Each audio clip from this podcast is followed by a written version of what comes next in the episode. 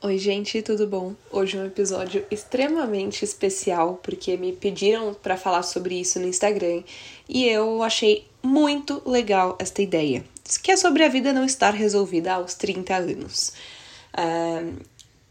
eu queria começar falando para vocês o quanto é, as coisas mudaram em relação à geração passada para a geração atual em relação a isso.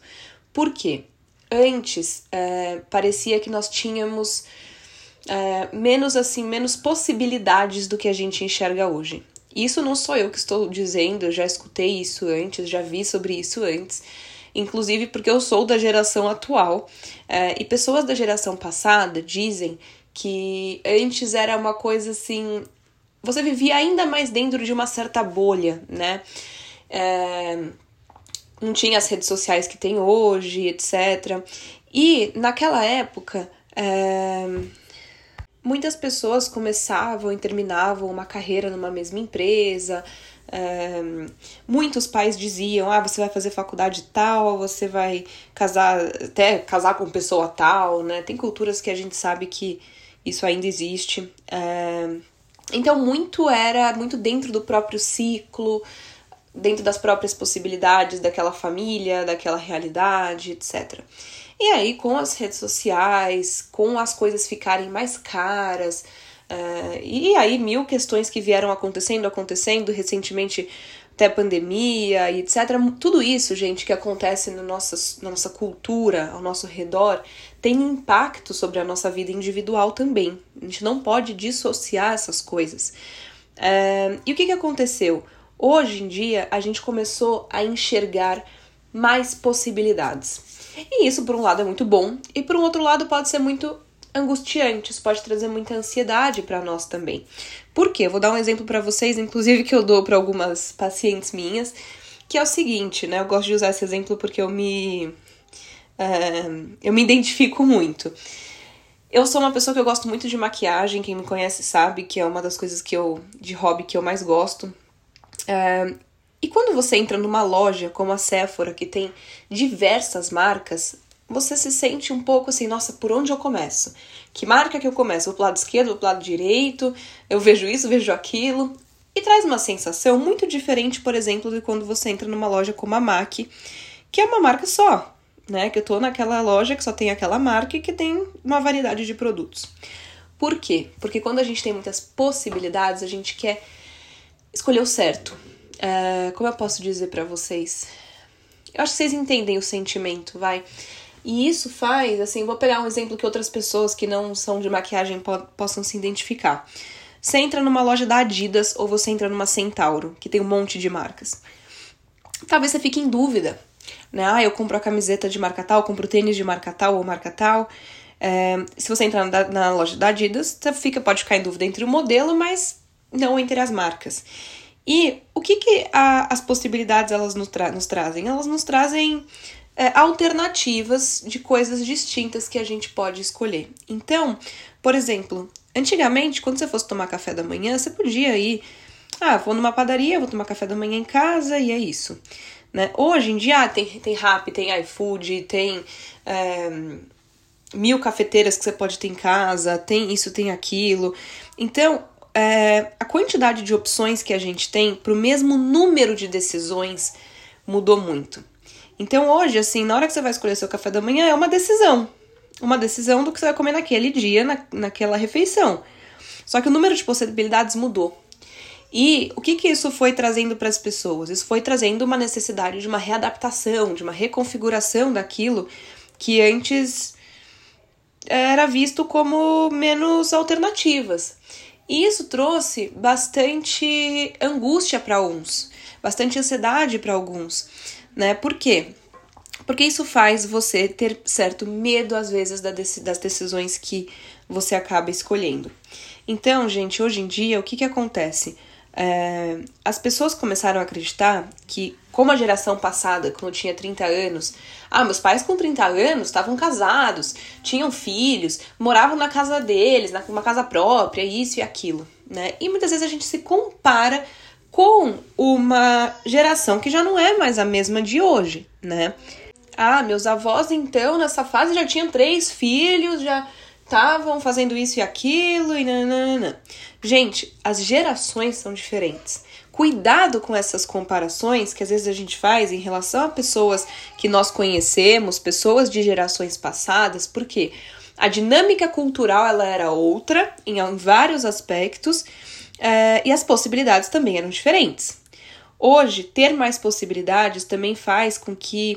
Ah, e hoje as pessoas buscam muito mais garantias, as pessoas buscam muito mais certezas, assim. É, é, como eu posso dizer? As pessoas elas querem seguranças que antes as pessoas é, sabiam que elas não tinham, né? E, e, isso foi cada vez mais buscado, isso foi cada vez mais. É, isso é, isso é cada vez mais buscado. Além disso, as comparações aumentaram pra caramba, porque com a vinda das redes sociais, é, antes as pessoas não se comparavam tanto quanto se comparam hoje. Então, ah, fulano tem tal coisa, fulano, ciclano tem tal coisa, não sei o que. Ah, mas como que você sabe? Ah, eu vi no Instagram, ah, eu vi no TikTok, ah, eu vi sei lá onde. Então as comparações também aumentaram bastante. Eu queria trazer esse início, por quê, gente? Porque ao mesmo tempo que tem tudo isso, eu particularmente falando, eu não acredito nessa nessa concepção de vida resolvida.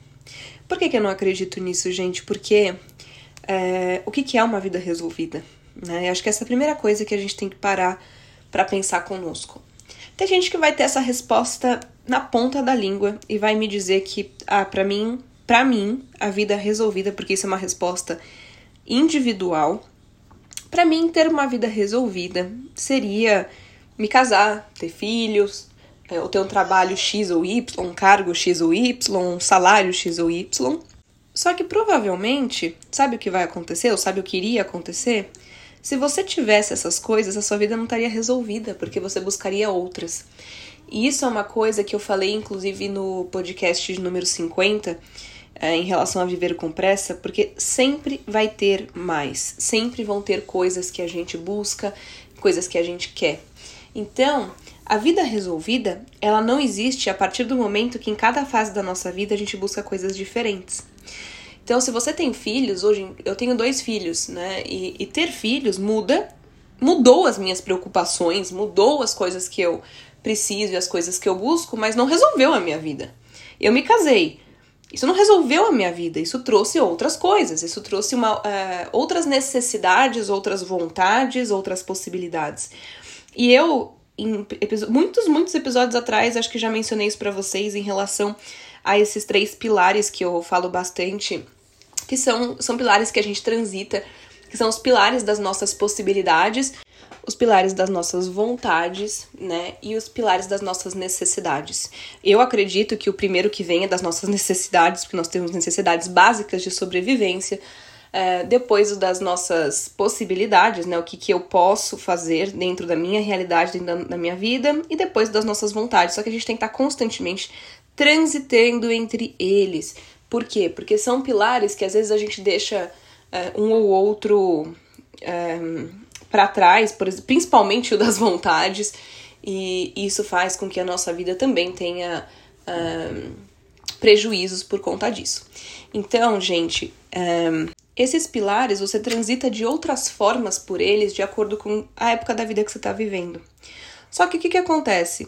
Se você vive buscando uma vida de checklist, do tipo, ah, é, a minha vida não está resolvida porque eu tenho que conquistar isso ou isso ou aquilo, você não olha muito o percurso. E o percurso, ele é essencial para os lugares que a gente chega. Então, vamos supor que eu vou. Eu não sou muito boa com a, com a história de, de viagem. Mas vamos supor que eu vou para uma cidade que é, sei lá, 5 horas de, daqui de São Paulo. E aí tem outras cidades no caminho. Se eu for com pressa, eu não vou aproveitar a passar a, a viagem, o percurso, eu não vou parar em cidades no caminho. O meu objetivo ele vai ser chegar no lugar. Agora, se eu vou de uma forma em que eu tô olhando, tô aproveitando o percurso, talvez eu mude de ideia a cidade que eu tava indo, né? Fale, putz, na verdade, na verdade, não quero pra essa cidade, eu quero ir pra tal e etc. Eu vou acompanhando as coisas, né? Viver esperando uh, conquistas faz com que a gente muitas vezes não faça coisas para conquistá-las de verdade. É uma frase um pouco confusa, mas uh, Por exemplo, se eu viver a minha vida buscando sucesso profissional, será que eu vou estar fazendo o que eu preciso no sentido do que é sucesso profissional para mim hoje? Porque isso é outra coisa, gente. As coisas não são acabadas. Não existe assim, se eu chegar nesse ponto X, eu sempre, sempre vejo isso. Se eu chegar nesse ponto X, eu vou estar realizada. Não, se você chegar nesse ponto X, talvez você queira outras coisas. Isso não quer dizer que a gente não tenha que ir caminhando e conquistando. Ah, mas se eu sempre vou querer mais, nunca vai ser o suficiente. Não é isso. Porque a gente fica feliz, a gente aproveita, a gente curte coisas que a gente vai conquistando, que a gente vai buscando, mas a gente não vive em função do resultado final. Puramente isso. É, é exatamente viver em função do resultado final que faz com que a gente muitas vezes não aproveite certas coisas legais, que a gente não, não vivencie e não reflita sobre coisas que não são tão bacanas e questione, né? É, e tudo isso, isso é, tudo isso é importante para o que a gente busca. Outro ponto, você busca as coisas que você está dizendo que seria uma vida resolvida é, por você ou por outras pessoas. Isso é uma coisa assim, gente. Muitas vezes eu vejo as pessoas falando: ah, mas eu, eu devia estar tá fazendo tal coisa, eu devia ter tal coisa, eu devia, né? Mas você realmente acha isso ou realmente são coisas que te falam ou que te disseram? E muitas vezes são coisas que falam e disseram. O sonho do outro não é o seu sonho o que você busca, né? Assim, os sonhos que você tem, as vontades que você tem, não são as vontades e os sonhos de outras pessoas. Uh, eu não acho que tenha um modelo de vida do qual nós, de, nós deveríamos seguir e ter. Eu só acho que isso tenha que estar alinhado com coisas que a gente busca hoje e coisas que a gente busca depois. Ambas as coisas. Porque isso faz com que a gente uh, curta o, o, caminho que nós estamos trilhando, isso faz com que a gente aproveite o caminho que nós estamos, estamos trilhando, ambas as coisas. Cuidado com essa concepção de eu não tenho minha vida resolvida porque não conheço ninguém que tenha, em idade nenhuma, em fase nenhuma. Cuidado com a ideia de é, olhar para si com um olhar é, depreciativo, com um olhar frustrante, porque isso vai fazer você querer viver a vida de outras pessoas sem saber da problemática e das questões dessas outras pessoas. Né? Se você sente que você não está num caminho do qual você gostaria de estar, com os objetivos que você gostaria de, de, de alcançar, tudo bem.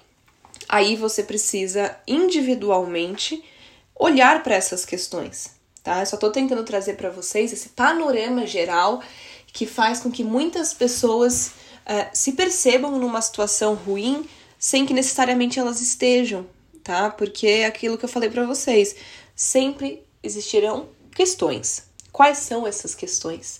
Essas são questões das quais eu me sinto, uh, de certa forma, contente, entre aspas, de resolver. Não contente, mas me sinto.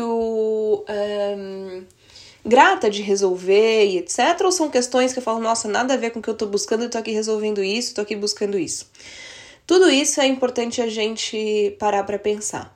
E por que 30 anos, né? Isso é outro ponto. Gente, muitas pessoas falam em relação à idade, principalmente pensando aí numa questão às vezes, como eu falei para vocês, cultural, porque antes 30 anos era visto de um jeito diferente do que é visto hoje. E tem pessoas que falam também por uma questão fisiológica reprodutiva. Nós sabemos que as mulheres elas uh, têm uma vida de reprodução até certa idade, diferentemente dos homens, que isso é totalmente diferente do que são para as mulheres. Agora, hoje as pessoas estão tendo filhos mais tarde, não assim por uma questão cultural, por uma questão financeira, por mil pontos, mil aspectos. É, e uma coisa, gente, é a gente ficar correndo contra o tempo. Outra coisa é a gente usar o tempo ao nosso favor. O que eu quero dizer com isso? Você não precisa ter filho aos 30 anos. Hoje em dia as pessoas começam muitas vezes a pensar em ter filhos depois dos 30 anos. É claro que a gente tem que fazer os nossos exames, ver se nós temos aí possibilidade de reprodução, ver se tá tudo bem, né? A gente acompanhando isso, mas a gente não precisa viver em função disso, porque senão a gente se sente correndo contra o tempo. A gente não sente que nós estamos usando esse tempo a nosso favor, muitas vezes para se planejar, para pensar, é com essa pessoa que eu quero ter uma família, é com essa pessoa que eu quero ter filhos, né? Será que esse é um bom momento na minha vida? Porque assim, momento perfeito, momento ideal, não acho que exista, tá?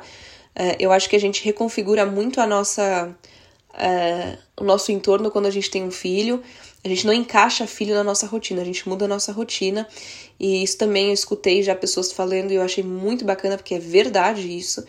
É, mas quando você tem um planejamento financeiro, quando você tem uma pessoa bacana ao seu lado, é, são pontos importantes, porque às vezes a gente acha que esses pontos do, do, do checklist, assim, ah, eu quero, eu preciso casar. Com quem?